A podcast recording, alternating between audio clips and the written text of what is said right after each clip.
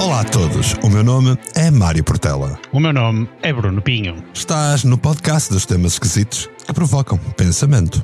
E é isso exatamente que queremos fazer contigo: investigar e partilhar factos e conjecturas sobre estes mesmos temas. Ultimamente, só se fores um ermita é que ainda não ouviste falar da inteligência artificial.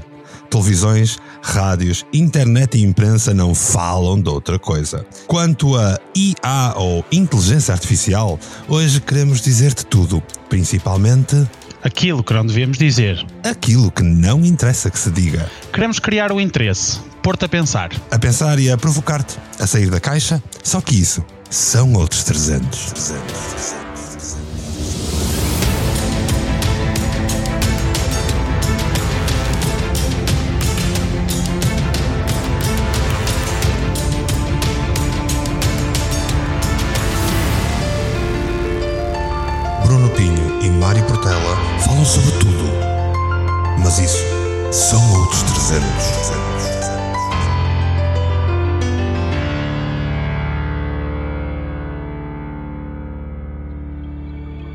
Gostavas de patrocinar este podcast e, quem sabe, até ter o teu próprio podcast, vem conhecer as condições do canal Portugal Místico. Por um lado, estás a patrocinar o projeto da rádio e, por outro, estás a ingressar num programa de incentivo ao podcast que é único em Portugal. Contacta-me. Bom, Mário, hoje vamos conversar sobre AI, ou AI, ou Inteligência Artificial, o que trouxe a este boom, algumas das suas utilidades e quais as grandes expectativas. Queremos salientar aqui o que existe, o que é possível e calar as velhas do Restelo que continuam assustadíssimos com a evolução precipitante da inteligência artificial. Bem, olha, eu não sei se isso dos velhos era para mim, ó Bruno. Ah, Bem, eu sei que de velho posso ter um pouco, mas não sou de todo um velho do Restelo. Hoje vamos mergulhar de cabeça no reino da inteligência artificial. Agora, a inteligência artificial é como aquele amigo misterioso que nunca entendes completamente, mas que tu convidas sempre para as festas porque ele torna tudo muito mais interessante. Antigamente chamavas o tio Google para estragar as discussões entre amigos. Agora, tens a inteligência artificial.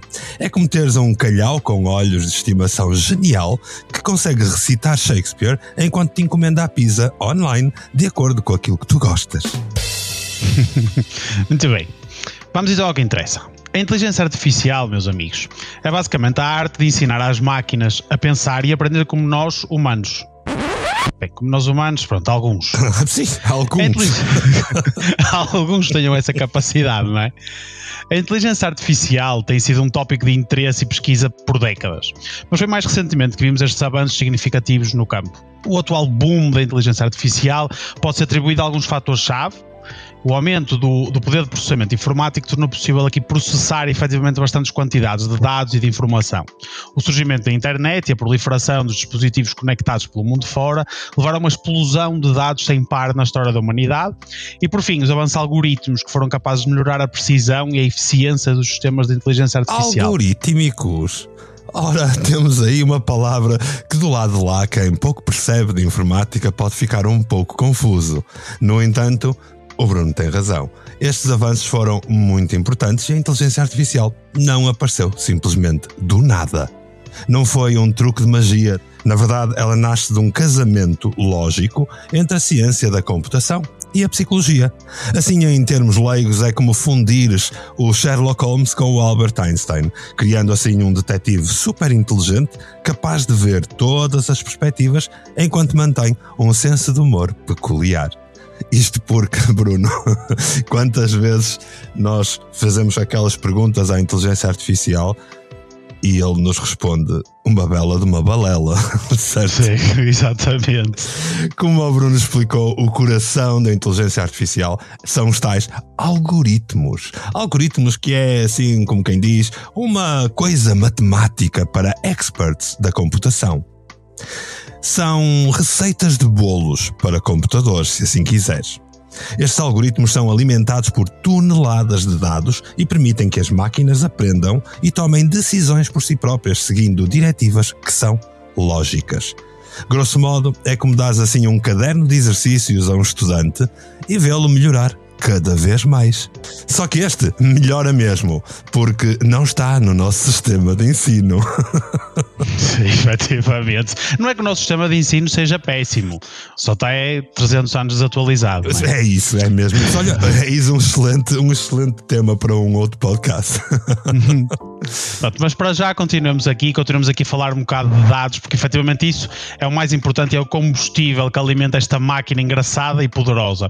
São mais páginas de um livro gigante. Contém informações sobre tudo e mais alguma coisa, desde as receitas de bolos que falavas a piadas não inclusivas sobre loiras. Sim, não inclusivas. Não inclusivas sobre loiras. A inteligência ah, tem que artificial... criar umas leis todas XPTO para que a inteligência artificial também só considere 355 géneros. Sim, exatamente. E, e, enfim, adiante. A inteligência artificial. a inteligência artificial aqui devora estes dados como se fosse um aspirador faminto. Todos os dados disponíveis são literalmente absorvidos, computados e assimilados. Oh, Bruno, então quer dizer que rapidamente a inteligência artificial vai saber tudo aquilo que existe para saber. Vai ser omnisciente, certo? Exatamente. Morre e aparece depois de passar três dias outra vez. não, nada disso. Embora muitos digam que, que aqui a inteligência artificial é o demónio, também não é nem tanto ao mar nem tanto à terra. Não é nenhuma divindade omnisciente. É que não é mesmo. Ela também tem as suas limitações naturais e há quem diga que são até vergonhosas. Às vezes, quando lhe perguntas algo, ela responde como um poliglota confuso que mistura ali idiomas e frases sem sentido algum. Muitas vezes, falar com um bot inteligente artificial é como pedires a um papagaio falante que só conhece palavras aleatórias e finge que percebe do que está a falar. Mas não te preocupes, que a inteligência artificial está constantemente a aprender e evoluir. Aliás, nós notamos isso, nós notamos isso desde há uns anos para cá, que já existe, já existia inteligência artificial, já existia uh, uh, aplicada a jogos, como, uh, um, aplicada à, à criação do website. Aos algoritmos do Facebook, das redes sociais. Exatamente, isso tudo já era inteligência artificial, não está a ver tão evoluída como está neste momento, efetivamente pelo que nós explicamos no início do podcast. E aqui é como, efetivamente como um, é como um aluno que nunca tira férias, sempre a fazer perguntas e à procura de respostas. É como se estivéssemos a criar uma versão digital de Sócrates, mas sem a barba grega impressionante. Ora, aí está. Comparar a inteligência artificial a Sócrates é muito ousado. Lá estamos nós a exagerar como sempre, Bruno. Nesta ordem de ideias, há muita gente por aí que gostava que a inteligência artificial bebesse cicuta como o Sócrates, para ele desaparecer do mapa. Só que, a julgar pelo que vemos a inteligência artificial a fazer nos dias de hoje, vai ser mais como o Sócrates português. Só faz merda e livra-se sempre. Bem, após, após a merda de Sócrates, parece que chegamos à parte séria do episódio sobre a ironia artificial. Ah, tá bem, vamos a isso. Vamos a isto. Acho que é hora de abordarmos aqui as críticas que têm surgido em relação à inteligência artificial ultimamente. E acredito, algumas delas são tão absurdas que dariam um excelente enredo para uma comédia de Hollywood. Hum. Exatamente. Vamos enfrentar aqui as críticas de frente e mostrar como ela, muitas delas não fazem sentido nenhum. A primeira delas é aquela que diz que a inteligência artificial vai roubar os nossos empregos e tornar-nos a todos desempregados. A sério. Quem disse isso só pode ter visto o Exterminador Implacável uma vez a mais e achar que se está a formar a Skynet dos filmes. a verdade é que a inteligência artificial está aqui para ser uma parceira e não uma ameaça. Verdade.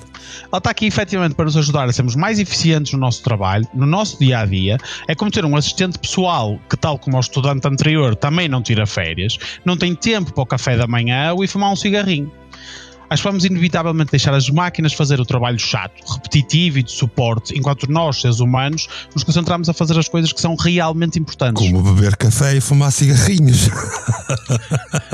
Não. ah, então. Não, é efetivamente como sermos o seres humanos efetivamente criativos, conseguimos libertar a natureza humana, usar a inteligência que temos para conseguir criar produtos efetivamente funcionais, oferecer serviços mais especializados, aproveitar o tempo que nos poupa, irá lentamente oferecer-nos mais capacidade de nos voltarmos a conectar com os outros, de finalmente poder ter uma família e viver.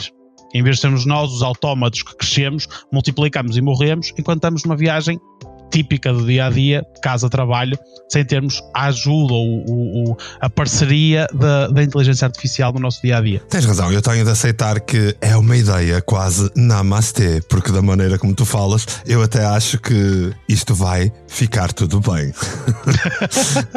bem, outra crítica popular é que a inteligência artificial vai tomar o controle do mundo e transformar-nos a nós em meros figurantes num grande espetáculo de robozinhos. Oh, por favor. Essa é uma conspiração que nem sequer o agente secreto 007 se atreveria a enfrentar. A inteligência artificial ainda está a aprender a distinguir um gato de um cão. Não vai começar a dominar o mundo assim tão facilmente. Além disso, a inteligência artificial não é uma entidade autónoma com intenções maliciosas é apenas uma ferramenta, uma marioneta digital que nós controlamos para beneficiar e acelerar a nossa capacidade produtiva de alguma das maneiras que temos à nossa disposição. A menos que, obviamente, alguém comece a criar uma inteligência artificial inclinada para a política. E aí, se calhar o melhor é dar de sola. Ok, então não há grandes preocupações a ter com esses cenários de cinema, mas já se vê muitos alunos, por exemplo, utilizarem inteligência artificial para copiar e fazer as coisas sem aprenderem.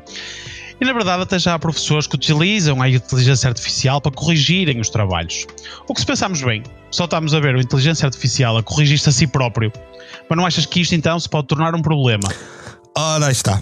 Fazer os trabalhos de casa por nós é que era, tipo lavar a louça, passar a ferro, limpar o pó e pai é cozinhar. Isso é que era. A verdade é que a inteligência artificial é uma aliada valiosa na educação.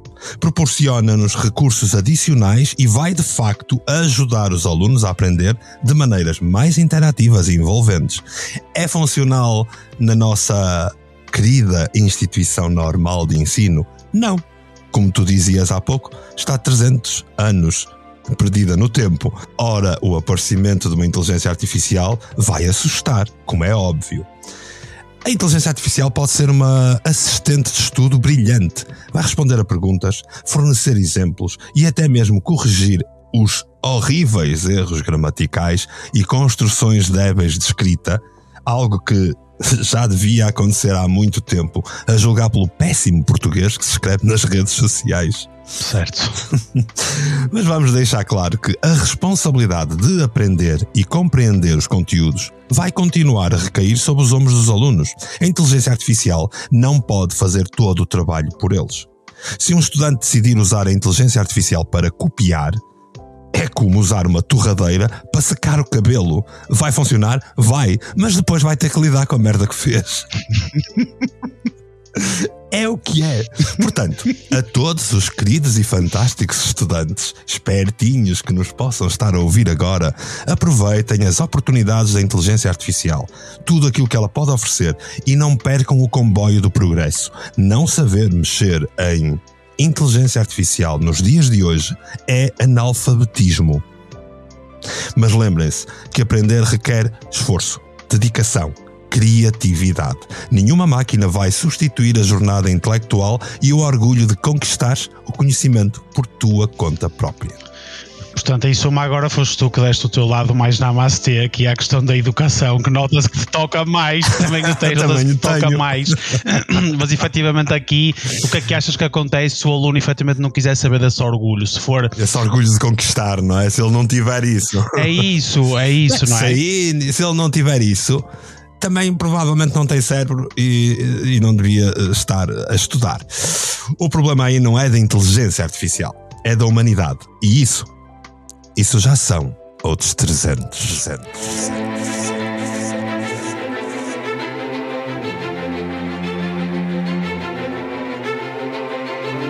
Bem, após falarmos sobre isto tudo, vamos ver então o que é que efetivamente podemos fazer com a inteligência artificial neste momento. A inteligência artificial, a esta altura, já tem uma ampla gama de aplicações, desde reconhecimentos de fala, tradução de idiomas de forma quase simultânea, até carros autónomos e diagnósticos médicos. Mas eu vou-te dizer mais. Chuta, chuta. falando um bocado mais tecnicamente, o que, é que, o que é que faz efetivamente esta inteligência artificial? Tem o processamento de linguagem natural, o que se chama PLN. O PLN é a capacidade nos computadores de entender e de gerar a linguagem humana. Porque efetivamente, como um, um chat GPT, é uma, é uma ferramenta de geração de texto. Exatamente. E essa tecnologia é usada em assistentes virtuais como a Siri e como a Alexa, assim como em chatbots e serviços de tradução de idiomas. Faz o reconhecimento de imagem, aí pode ser treinada para reconhecer objetos e padrões em imagens, o que tem aplicações em áreas como segurança e manufaturação, por exemplo. Tem a produção de imagens e vídeos através de texto, ou seja, já tens AIs em que tu escreves efetivamente o que queres, e eles vão-te criar uma imagem à medida daquilo que tu escreveste e como tu bem uhum. sabes. Todo um Mid Journey, todo um Stable Diffuser Exatamente. que dá para tu criar imagens, pedires vídeos. Ainda não está perfeito? Não. Mas qualquer dia está muito perfeito, ao ponto de hoje se ter muito medo daquilo que se chama os deepfakes. Sim, exatamente. E aqui mesmo na produção de áudio, por exemplo, já tiveste, já tiveste uma música que saiu, acho que foi do Kanye West, em, que não era uma música do Kanye West, era uma música da AI a imitar a voz do Kanye West e que passou a ser um top seller e uma das músicas mais ouvidas naquele dia e foi 100% feito por aí. E quer queiram, quer não, passando a publicidade, se ainda não ouviram o meu podcast em inglês chamado Enki Tales from the Past, eu posso-vos dizer que 80% é feito através de apoio de inteligência artificial. Eu decido, ele faz. Ora aí está. Sim, tu tens aqui, por exemplo, a produção de carros autónomos, que também já não é recente, claro que explodiu neste momento. Empresas como a Tesla e a Waymo, que estão a usar aí para desenvolver os carros autónomos, que têm o potencial de reduzir os acidentes e tornar o transporte uma coisa mais eficiente e mais segura. E uma das coisas para mim eu acho mais importante, que já assisti de perto, mesmo no, mesmo no trabalho que faço no, uh, ao dia 2, já tivemos algumas apresentações de AI na investigação científica e nos diagnósticos médicos, ele pode ser utilizado para analisar imagens médicas, ajudar os médicos e investigadores e cientistas a fazer diagnósticos muito mais precisos e a compreender efetivamente, a, a computar informação de uma forma além de muito mais rápida, muito mais capaz do que se fazia anteriormente e de uma forma muito mais personalizada e, e por exemplo, na parte médica, porque conseguires desenvolver um, um, plano de tratamento muito mais personalizado com base nas informações genéticas daquele paciente, por exemplo, que se calhar antes demoravas, sei lá, não sei, vamos aqui mandar para o ar, um mês a fazer seja, um mês a analisar aquela informação toda, pegas num AI que te faz aquilo em dois dias. Já é este o poder efetivamente do AI. Exatamente. E depois deixas nas mãos de quem sabe fazer Exatamente. tudo o resto. Porque a parte chata, a parte laboriosa, a parte investigativa já teve uma inteligência artificial Exatamente. a auxiliar. Bem, não podíamos deixar de falar sobre o mais conhecido a estrela da companhia, que tem dado que falar constantemente. Até o Paulo Portas diz mal dele, quando está na TVI a fazer o seu comentário. A verdade é que estamos a falar do chat GPT, que muitos arautos da desgraça dizem que mais cedo ou mais tarde vai dominar o mundo.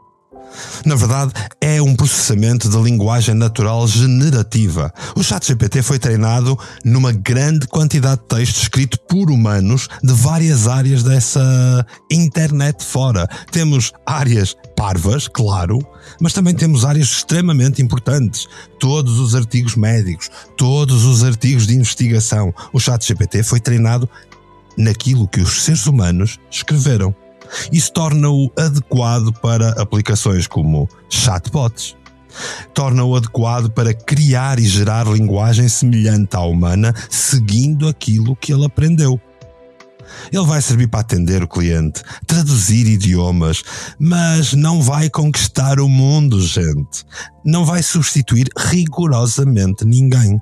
Porque atrás de um chat GPT continua a ser preciso algum humano que o saiba usar. Portanto, o ChatGPT funciona por previsão generativa de texto, ou seja, ele pega numa pergunta, que é aquilo que se chama nos dias de hoje o prompt, pesquisa a resposta e a expõe a resposta de uma forma lógica, sem perceber muito bem sequer aquilo que ele está a dizer. Recordo-vos que é apenas uma inteligência artificial e não possui racionalidade, não possui um cérebro analítico autónomo. Exatamente, ou seja, aqui o chat GPT ele pode ajudar-te a estruturar o teu processamento de trabalho, aconselhar-te no conteúdo, criar ideias em brainstorming e na recuperação de informações de uma grande quantidade de texto. Isso pode ser útil em aplicações como resposta a perguntas, verificação de factos e assistência à pesquisa em vários níveis. Ou seja, consigo, consegue-me surgir aqui na cabeça, imagina um site ou um, um, uma base de dados de estudos científicos em que tu queres fazer uma pergunta em eu tenho uma coisa X e quero chegar a Y, tens alguma recomendação e ele vai ler aquilo tudo muito rápido, muito mais rápido que o humano vai ler. Ou seja, o humano vai ser mais eficaz a fazer a sua tarefa, mas tem que saber o que pesquisar. Ou seja, o chat não vai fazer uhum. por ele. E tem que saber também olhar para a resposta e não fazer como muitos dos tais alunos parvos andam a fazer, que é copiar e colar. Simplesmente. Eu tenho que saber corrigir o próprio do resultado. O chat GPT está lá para nos auxiliar a produzir, acelerar o processo. Não está lá para fazer nada por nós. Ou seja, neste momento, com a atual capacidade e funcionalidade, estima-se que a produção de conteúdos e a capacidade de análise de pesquisas científicas e não só aumentou a, velocidade e a fiabilidade em cerca de 20%. Ou seja, está à vontade de tentar imaginar o que vem aí mais e mais rápido. Uhum, e nota, aumentou estes 20% no espaço máximo de 3 meses. Pois é isso. Ou seja, nós enquanto estamos a fazer este podcast, enquanto estamos a conversar os dois, o que sabíamos era obsoleto, Marcos. Exatamente. E, e, e, aqui, aqui eu, queria, eu queria trazer um exemplo do. Acho que é um dos exemplos mais factuais do que tu podes fazer efetivamente com a AI ao dia de hoje. Que é um exemplo de um senhor que é o João Ferrão dos Santos, criou uma empresa em que o CEO é nada mais nada menos que o Chat GPT. Hum. Ou seja, todas as decisões foram criadas pelo Chat GPT. Ou seja, claro que ele teve que fazer as perguntas certas, teve que saber interpretar as respostas e executá-las. Ou seja, o Chat GPT não fez nada. Aliás, eu tentei fazer exatamente a mesma coisa e disse: Chat GPT vai ser o CEO da minha empresa, blá blá blá. E ele não, e ele, ao que ele e disse, tu? exatamente. E eu também não, porque não fui, não é? Não, não fui neste caso específico. Mas aqui, efetivamente, aqui, efetivamente o, que, o que este, uh, este João Santos fez foi: vou fazer um programa, vou, um, vou criar uma empresa em que vou seguir exatamente o que o ChatGPT me disser. O que acontece é que ele, efetivamente, uh, uh, avançou com a ideia da empresa, depois que já, que já entretanto conseguiu angariar 100 mil euros de investimento, provavelmente já mais, porque esta notícia já tem uns dias, e já faturou nada mais nada menos do que 12 mil euros em vendas no espaço de um mês. Uhum. Ou seja, seguindo as indicações deste bot de conversações generativa, dá que pensar, não é? É ou não é assustador? É muito assustador, mas é, acima de tudo, Bruno, um privilégio podermos estar a ver isto a acontecer à nossa frente. Sem dúvida os meus avós, os meus pais e eu que já não sou nada novito. Fomos vendo coisas a acontecerem na nossa vida. Apareceu a rádio e todos disseram: vai dar merda. Apareceu a TV e todos disseram: vai nos controlar. E depois vieram os computadores e o que é que toda a gente disse? Não pegues nisso, que isso é do demónio. As pessoas agora já nem vão aprender, já nem livros leem. E piorou quando? Quando veio a internet. Pois, agora nem papel se usa. Agora só querem os tabletes. Chocolate. Que não são de chocolate.